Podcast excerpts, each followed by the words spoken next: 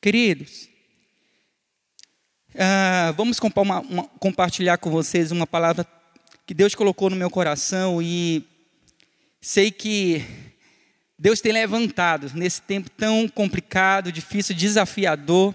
Deus tem levantado os profetas da igreja, levantado os pastores, jovens, para compartilhar e encorajar a cada um de nós, a cada geração. E Deus colocou no meu coração uh, um tema, continuando com essa proposta de sobre fé, e Deus colocou um tema no meu coração que fala assim: firmes na fé, Deus tem um tesouro para nós. Você pode declarar isso? Firmes na fé, Deus tem um tesouro para nós. Você crê nisso? Diga amém, escreva aí ó, no, no Instagram, em todas as redes sociais. Vamos junto acompanhar. E a base dessa palavra está em Apocalipse 3, abra lá, capítulo 7, versículo é, 7 até o 13. Vamos estar meditando nessa palavra e creio que ah, Deus vai falar com uma forma especial com a gente, vai gerar fé. Nós vamos sair desse culto transbordando, transbordando o nosso celeiro de alegria, o nosso coração de mais alegria, de mais paz. Se você crê nisso, vamos meditar, vamos mergulhar nessa palavra e sei que Deus ele vai liberar algo especial para você. Ah, fala assim a palavra no versículo 7. Ao anjo da igreja em Filadélfia, escreve: Estas coisas diz o santo o verdadeiro, aquele que tem a chave de Davi, que abre e ninguém fecha, fechará, e o que fecha ninguém abrirá. Ele continua falando no versículo 8: Conheço as tuas obras, eis que tenho posto diante de ti uma porta aberta, e a qual ninguém pode fechar, é, que tens pouca força, entretanto, guardar-te a minha palavra e não negar-te o meu nome e no 9 ele continua encorajando. O Senhor Jesus está falando com a gente aqui, ó. E farei prostrar aos teus pés, conhecer que eu te amei, porque guardaste a palavra da minha perseverança. Também eu te guardarei da hora da tua provação, que há de vir sobre o mundo inteiro, para que experimentar os que habitam sobre a terra. Venham sem demora Olha só que a Bíblia fala: venho sem demora, conserva o que tens, para que ninguém tome a tua coroa.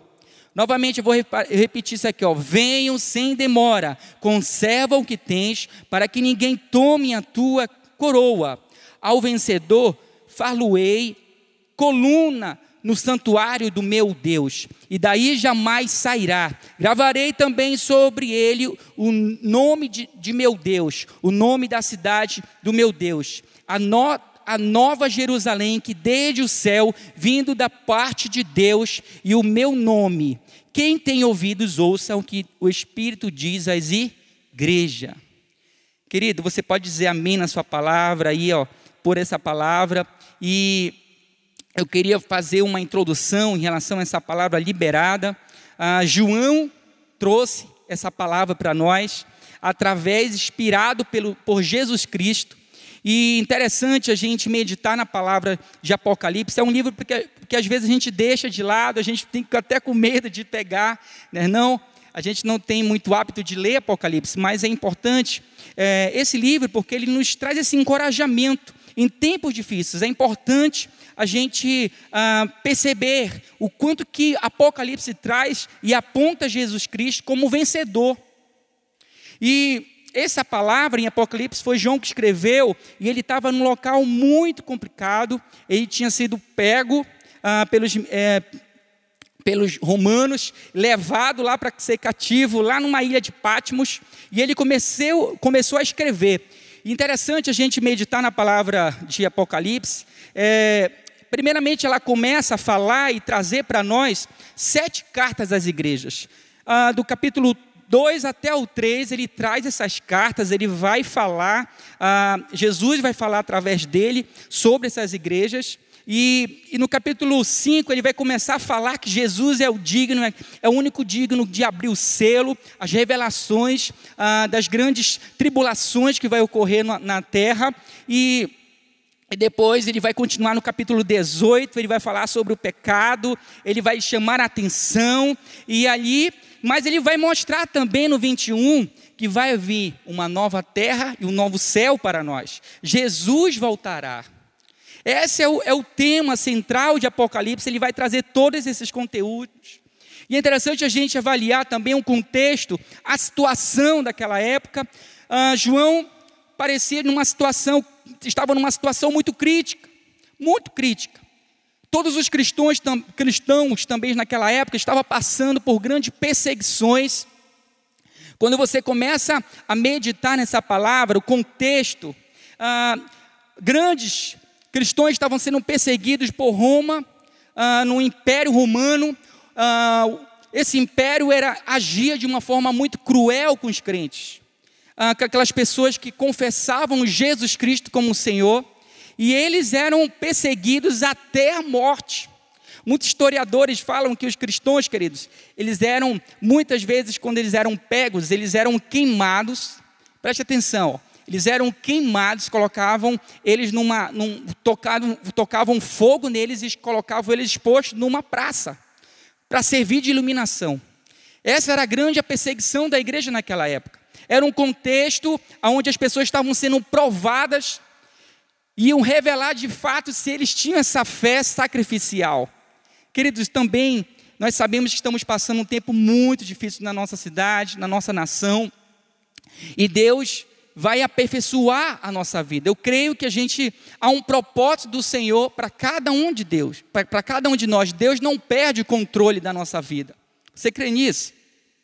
Então essa era, era a situação, esse era o tema de Apocalipse, esse era o contexto e a gente precisa uh, entender um pouquinho, quando a gente é, medita na palavra de Deus, é, eu proclamei uh, uma carta que era para Filadélfia. Filadélfia era uma igreja, era um local onde eram crentes simples demais, mas eram crentes fiéis ao Senhor.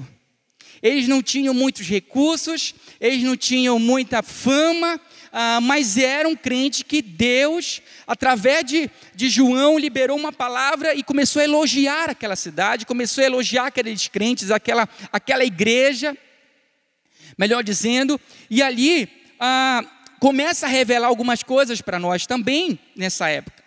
Eu creio que nós também seremos encorajados pelo Senhor para não desistir da nossa fé, mas antes da gente meditar nessa, nessa sexta carta que fala sobre Filadélfia, a gente precisa ver as demais. Primeiramente, ele escreveu sete cartas, como eu falei no início, e primeira carta ele escreveu para a igreja lá de Éfeso. Fala lá no capítulo 2 até o 7.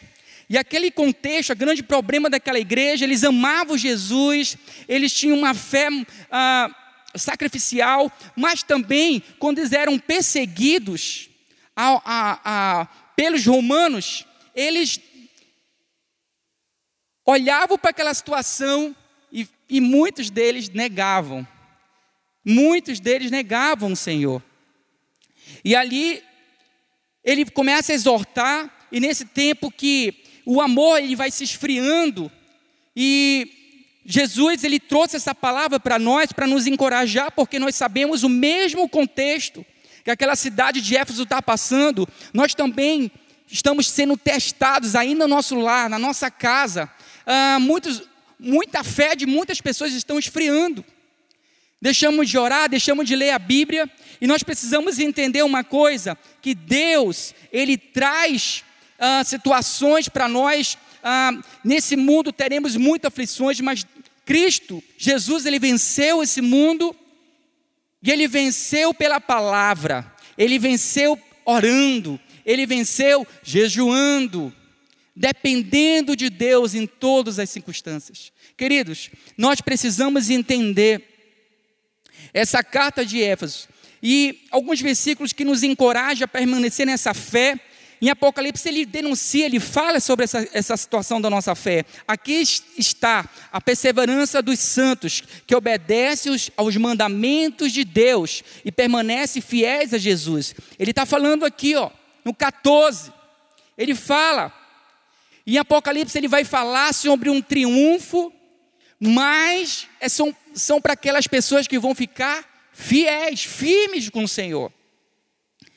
Olha, Filipenses, Paulo falando aqui, ó, 3, 13 até o 14, ele fala: Irmãos, não penso que eu mesmo já é, o tenha alcançado, mas uma coisa faço, esquecendo-me das coisas que, que ficam para trás e avançando para o que estão adiante, prossigo para o alvo, o fim de ganhar o prêmio do, do chamado celestial de Deus que é em Cristo Jesus. Querido, qual, vai, qual é o que está sendo o alvo da tua casa, da tua vida, nesse tempo difícil? A tua fé está esfriando. Aqui era aquele, aquele contexto da igreja de Éfeso. O amor estava se esfriando, era uma perseguição.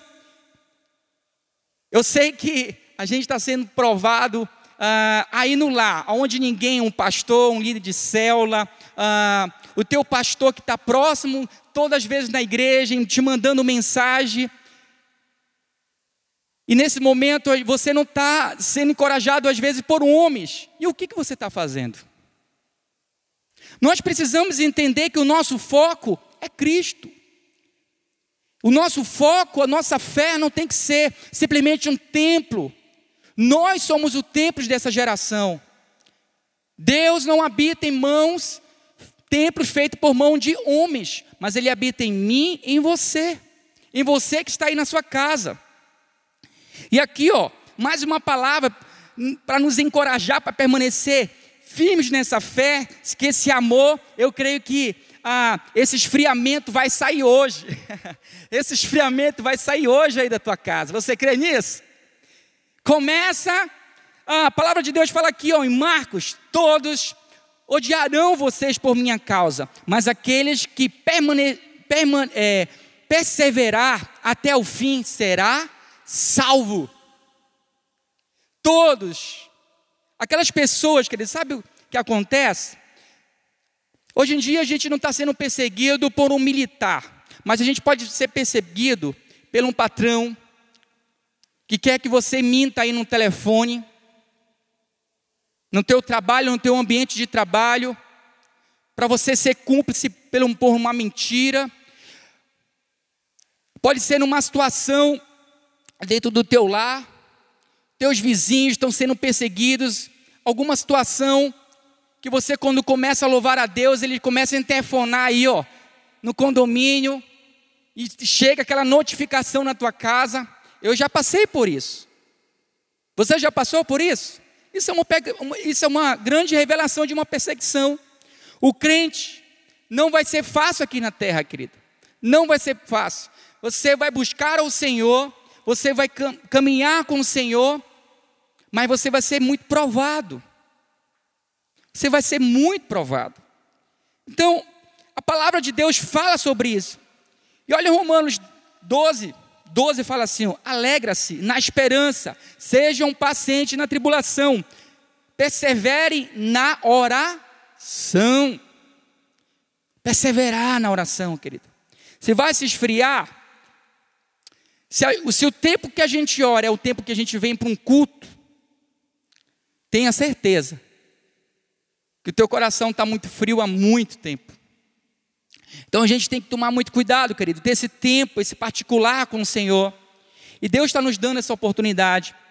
E olha só, continuando com essa palavra, a segunda carta, ah, ele escreve aqui ah, para Esmirna. É um nome meio difícil, vou repetir aqui ele escreve para a igreja lá em Esmirna, lá no capítulo 2, do 8 até o 11, ele fala sobre isso. E essa igreja também estava sofrendo muito afronta contra o evangelho. E apareceu ali, ó, o, o Senhor Jesus, e era uma igreja, preste atenção, é uma igreja que sofreu muito, muito afronta, e eles ficaram tão abriram mão de tantas coisas que abriram mão dos seus recursos por Deus. Muitos abandonaram suas casas, fugiram, mas permaneceram fiéis ao Senhor, fiéis ao Senhor. Querido, naquele momento de perseguição naquela cidade, eles ficaram pobres, perderam muitas coisas, muitas coisas. Mas ah, João foi levantado para liberar uma palavra para eles de conforto. No meio das perdas, Deus levanta os seus profetas, levanta um amigo, levanta um pai, uma mãe para encorajar um filho. Ó filho, que você está passando aí, ó, esse sofrimento, e principalmente, Deus deixou a sua palavra para nos dar conforto nesse momento. Esse momento, olha, que o versículo traz aqui várias, vários confortos para nós na sua palavra, em João é, 16, 33, 33 fala assim: Eu disse essas coisas para que em mim vocês tenham paz. Neste mundo vocês terão aflições, contudo tenham bom ânimo. Eu venci o mundo. Jesus liberou essa palavra. Então, tem muitas palavras aqui sobre conforto. A gente está isolado, nós estamos per perdemos essa comunicação de amigos. Eu acho até graça lembrando do meu filho em casa. Eles estão até com saudade até de voltar para a escola. Eles estão com saudade de ter aqueles amiguinhos, aquelas brincadeiras que eles tinham lá na, na tinham lá na, na, escola. E eles estão passando por, um, por grandes conflitos interiores também. As crianças, adolescentes. Mas Deus, Ele traz conforto nesse momento para nós. E o conforto está na Sua palavra, querido. Olha só em, em 2 Coríntios 1, 5 fala assim, ó: Pois assim como os sofrimentos de Cristo transbordam sobre nós, também por meio de Cristo transbordará a nossa consolação. Sabe qual é a consolação? Que um dia ele vai voltar para nos buscar. Nós sofremos pelo Evangelho, nós sofremos pelo Evangelho, mas fique sabendo, querido, um dia esse sofrimento vai acabar. Estaremos face a face diante de Jesus. Você crê nisso na sua casa? Encontraremos ali um lugar, vai ser um lugar de descanso eterno, de paz eterna. A Bíblia fala em Apocalipse sobre isso. Vai nos dar uma nova terra, um novo céu. Vai acabar o sofrimento, dores, enfermidade. Não haverá lá no céu, mas aqui na terra vamos passar por todas essas aflições, todas essas aflições, mas a gente tem que ter bom ânimo, bom ânimo, amém? Olha só, uh, a terceira carta aqui ele fala para a cidade, para a igreja de Pérgamo, essa terceira carta, e está no capítulo 2, uh, ah, no versículo 12 até o 17. Essa carta, querido, era uma igreja que era fiel ao Senhor ao ponto de morrer por Cristo, porém eles aceitaram, eles aceitavam falsos profetas. Eles estavam dizendo aos é, aquilo que eles estavam sendo ministrado pelos falsos profetas, estavam falando, ó, vocês podem adorar novos, é, aqueles antigos ídolos, se voltem, vocês estão sofrendo. Sabe o que é, querido? Nesses momentos de aflições, Parece que nós precisamos ver alguma coisa, né? Nós precisamos ver ah, um templo, conviver com pessoas, tocar em pessoas, receber abraços de um pastor. Mas sabe, querido, nesse tempo, nós precisamos entender um pouquinho sobre a questão dos ídolos. Aquela cidade, ela estava, sua fé estava em Cristo, mas eles estavam divididos em ídolos. E João, através de Jesus Cristo, ele começou a trazer esse exortamento. Ídolos, a gente pensa às vezes que é simplesmente aquela estalta, mas nós precisamos entender que tudo aquilo que tira o lugar do Senhor na nossa vida, isso se pode se tornar um ídolo. Pode ser o nosso trabalho, o nosso emprego, o nosso dinheiro, a nossa profissão, pode ser até mesmo, sabe o que? O nosso casamento, o relacionamento que a gente tem com as pessoas, o nosso corpo. Muitas pessoas nesse momento, sabe o que estão passando? A maior dificuldade é eles ficarem sem academia. Olha, lá no meu condomínio, fechou a academia. E muitos estão desesperados. Está tá vindo uma barriguinha, está vindo uma gordura. E eles ficam desesperados, desesperados. Queridos, nós precisamos entender que isso aí pode se tornar também um ídolo na nossa vida. Malhar é importante, manter a forma é importante, mas tudo com equilíbrio, tudo com equilíbrio. Você crê nisso? Diga amém aí, Deus está falando com você? Vamos lá. Olha só, alguns versículos que combate essa idolatria. Ó. Êxodo 23, 4 fala assim: ó, Não terás outros deuses além de mim, não farás para ti nenhum ídolo, nenhuma imagem de qualquer coisa no céu, na terra ou nas águas debaixo da terra. Olha só essa exortação. Não é na terra, nem no, na água, em nenhum, nenhum ambiente. Temos que ter idolatria. Deus trouxe aquela exortação através de João para aquela igreja, encorajando ela a largar essa idolatria, e Deus está também encorajando você e na sua casa para largar certas coisas. Amém?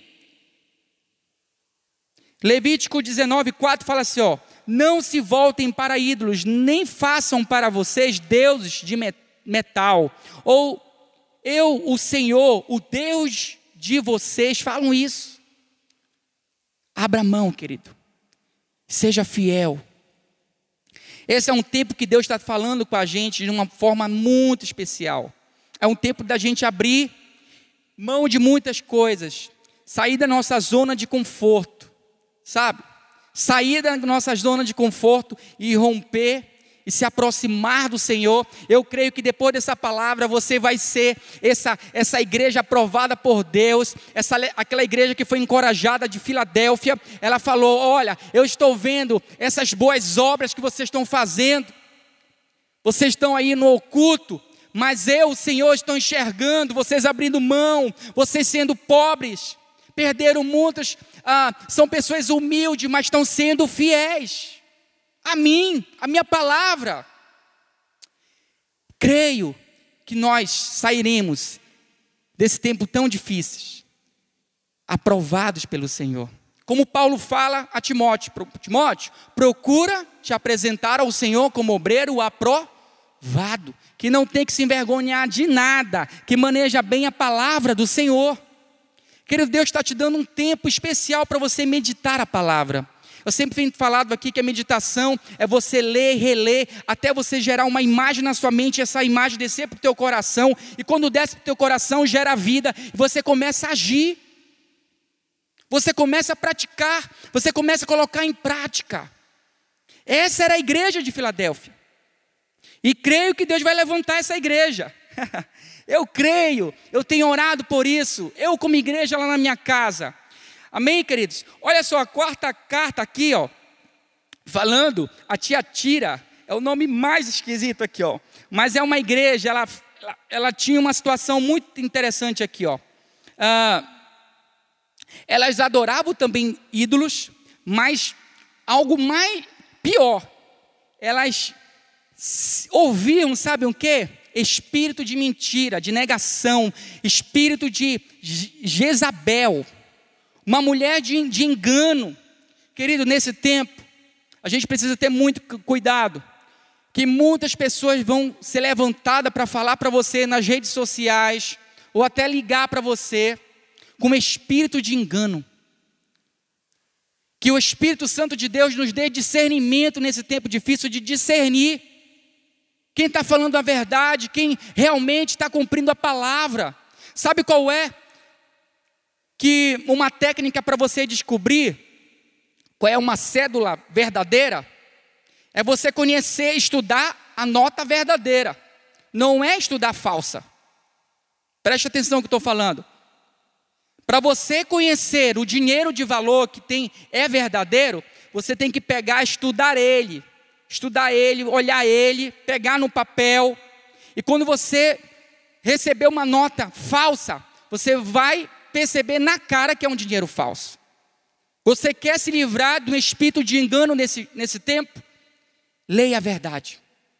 É a palavra. Não dependa de homens para você meditar a palavra, não depende de um líder, não dependa de, sabe, de, é, de teu pai, da tua mãe.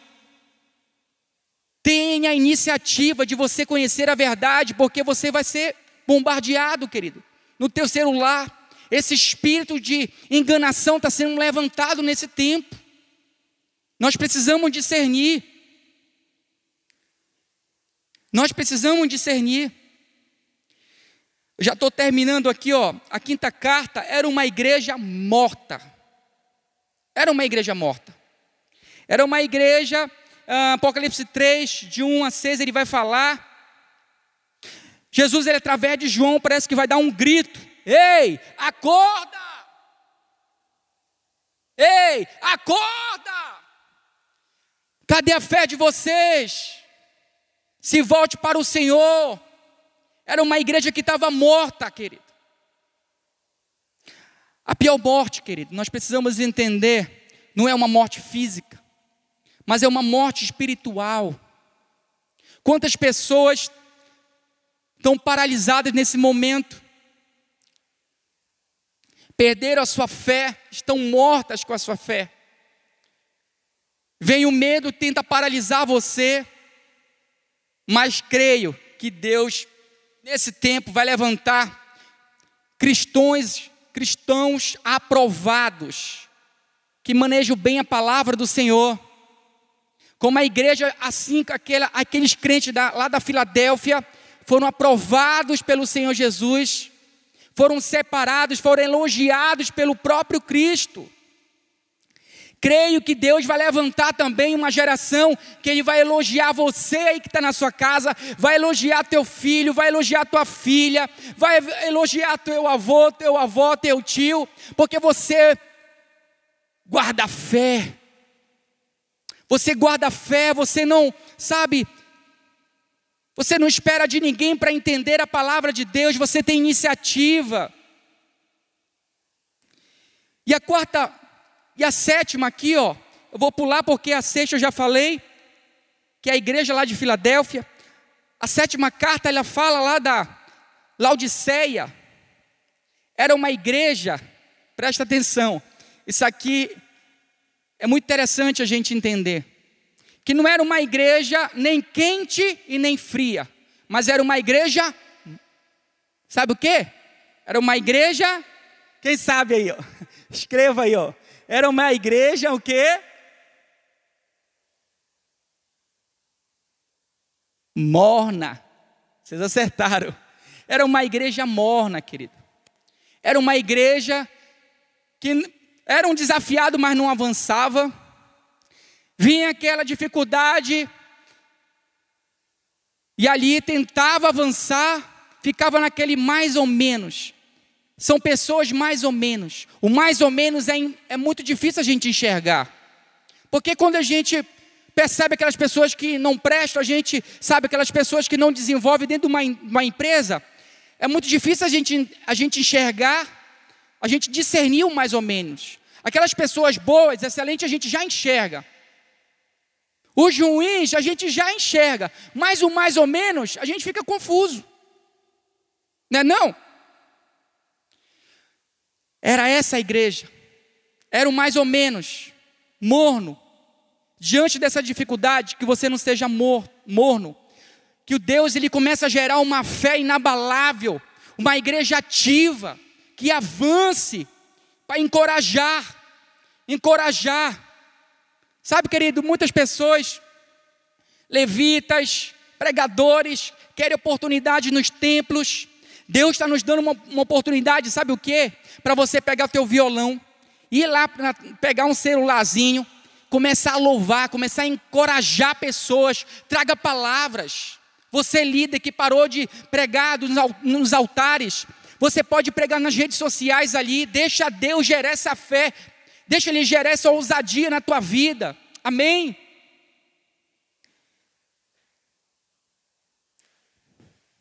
Aleluia. Queridos, nós precisamos entender, preste muita atenção, estou finalizando essa palavra. João, ele não profetizou que viria o Messias. João profetizou um Cristo ressuscitado.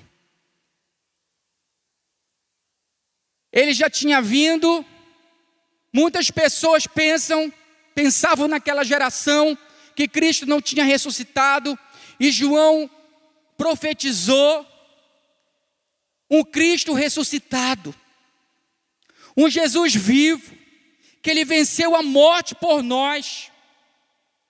Ele tem uma morada para mim para você. É aquele que era, que é, que era e que há de vir. Cristo, o Messias, é o Rei dos Reis, o Senhor dos Senhores. Ele profetizou isso, o Verbo de Deus, que vive para sempre. O seu regresso é eminente para nós, querido. Vai vir, Cristo voltará. Quem será você? Diante dessas cartas, que crente você será? Creio que Cristo está incentivando a gente, cada um nós como cristãos, nessa geração, nesse tempo de calamidade, está caótico as coisas, é um colapso total da saúde, mas Cristo tem levantado a cada um de nós para continuar fiéis, fiéis ao Senhor, fiéis ao Senhor. E nesse momento eu queria cantar uma canção eu queria encorajar você. Talvez você está pensando, pastor, nem crente eu sou, eu não estou frio, não estou morto, eu não tenho nem fé, eu sou um ateu, eu nem acredito em Jesus, eu estou longe do Senhor há muito tempo, estou desviado. Essa palavra também é para você. Jesus ele veio para nós existe uma graça disponível para nós. Existe uma graça disponível para nós. Romanos 3, 23 fala assim: ó, pois todos pecaram e estão destituídos da glória de Deus, sendo justificados gratuitamente por sua graça, por meio da redenção que há em Cristo Jesus. Redenção significa compra. Ele comprou a nossa vida. Nós éramos destituído dessa presença, carecemos dessa glória, pecamos. Entrou o pecado na humanidade, mas Cristo venceu o pecado por nós, por mim, por você. Creia que nesse tempo Deus está nos dando uma oportunidade para a gente se voltar a Ele. Como é que eu faço isso? Confessando Jesus Cristo como único e suficiente Salvador da vida. Há uma graça disponível para você Graça representa um presente. O melhor presente Deus já enviou para essa terra foi Jesus Cristo. Foi profetizado em João que ele voltará. E esse céu, o melhor tesouro que tem para você, o melhor tesouro que tem para sua casa, o melhor tesouro que tem para sua família é ele, Jesus Cristo. E esse tesouro, ele vai te levar para experimentar lá no céu. Lá no céu não vai haver mais enfermidade, dor, depressão, medo. Lá no céu vai ser um lugar eternamente de alegria, de paz. Mas para ir lá, pertencer a esse Deus, João fala que o nosso nome, para estar escrito no livro da vida, precisamos ter essa fé, essa fé no Filho, essa fé no Filho ressuscitado, Cristo ressuscitou e Ele está vivo. E se você crê nisso, eu queria que você cantasse uma canção comigo. E eu quero orar no final pela tua vida. Aleluia.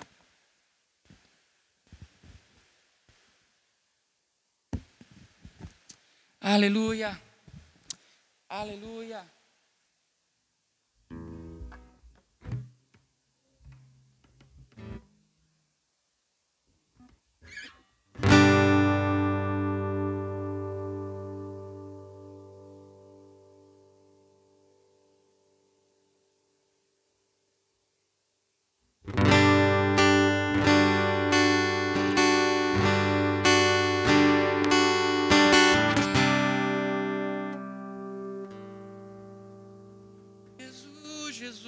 Jesus, Jesus, Jesus.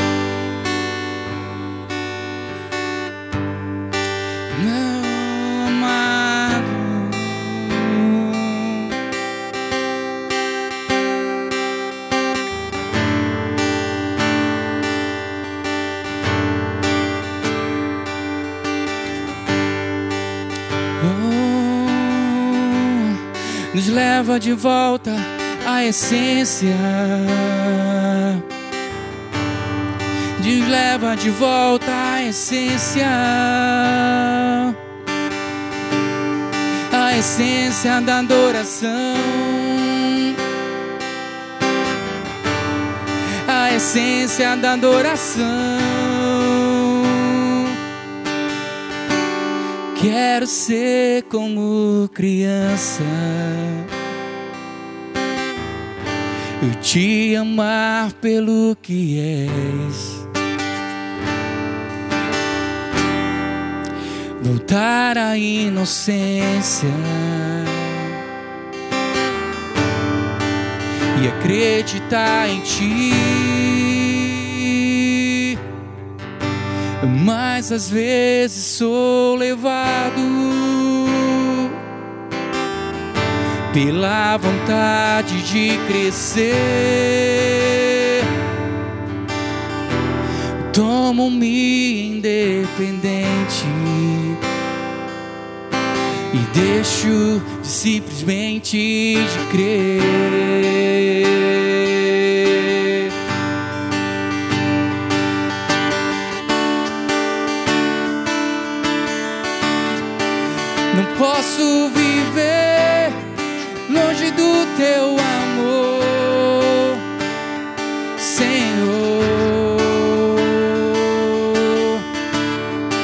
Não posso viver longe do teu afago, Senhor. Não posso viver longe do teu abraço, Senhor.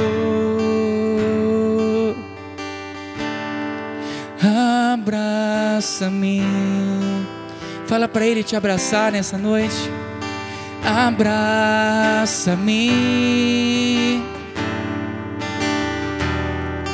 Abraça-me.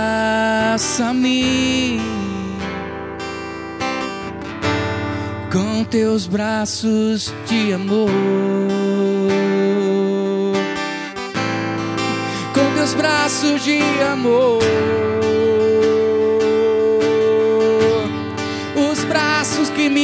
Perdoa, os braços que estende a mão, os braços de amor. Ei! Os braços de amor o braço que me dá perdão, os braços que me coloca de volta, de volta, Senhor.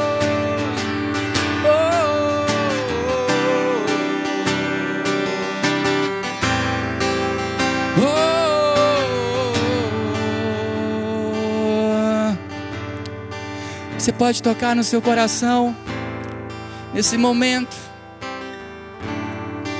Fecha teus olhos. Fala comigo. Repita essa oração comigo. Fala, Senhor Jesus. Eu reconheço que sou um pecador, mas sou carente do Senhor. Eu quero voltar, Senhor, voltar para os teus braços, voltar à essência da nossa adoração aquele momento que eu tinha de em particular com o Senhor. Fala para Ele, falar para Ele. Aquele momento que eu te abraçava, que eu chorava no meu quarto. Aquele momento que eu perdi as horas. Deus está gerando agora na tua vida. Te dando um novo coração ele está te dando um novo coração. Oh, um novo coração. Eu queria te encorajar para você escrever aí, ó, nas redes sociais, que você confessou Jesus Cristo como único, suficiente Salvador da vida. Escreva, queremos entrar em contato com você. O nosso prazer, querido, Deus levantou a igreja para caminhar junto. Não tenha vergonha, eu quero te encorajar em fé, para você colocar, escrever. Se você fez uma reconciliação com o Senhor, que Deus te abençoe. Sinta esse amor dEle, essa graça dEle. Que Ele vai te sustentar até o fim, até o fim, até o fim. Ele vai te levar. O teu nome está no livro da vida agora. E um dia ele voltará. A trombeta vai soar. E você vai subir com ele. Subir com ele. Subir com ele.